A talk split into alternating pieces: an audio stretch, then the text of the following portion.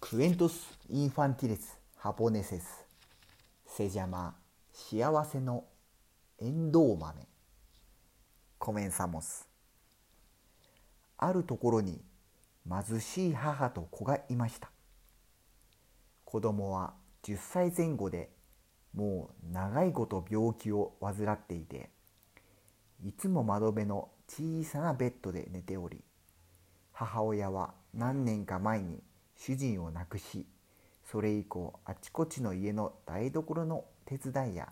店の掃除をしてもらったわずかなお金で小さな部屋の家賃と子供の薬代そして食べ物を得て暮らしていました。子供はそんな母親が毎日決まった時間出かけ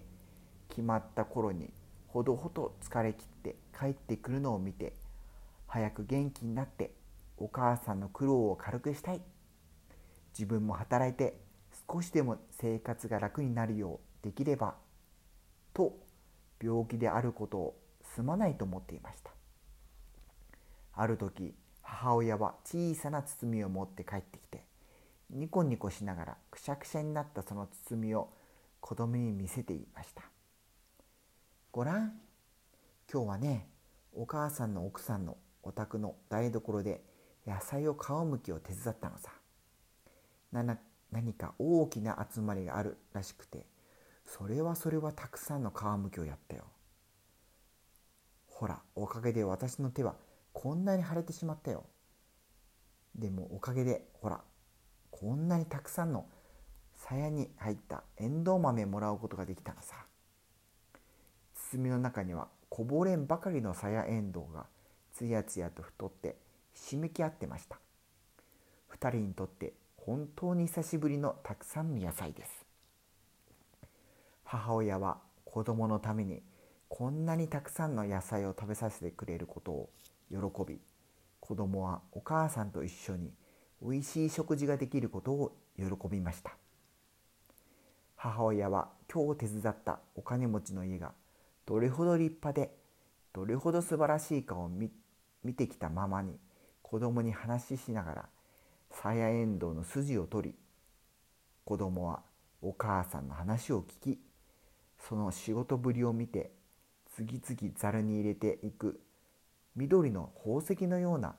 きれいな粒を嬉しそうに眺めていました。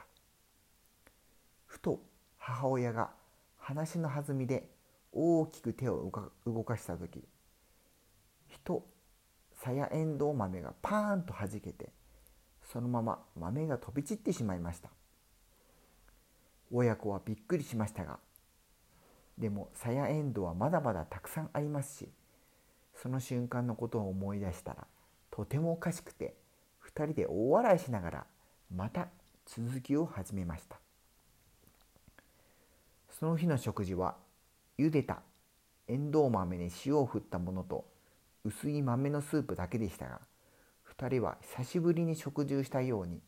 おいしく幸せに思ったのでした。次の日子供が窓の外を眺めて窓を手にかけてふと小さな緑色の粒に気がつきました。お母さん見て。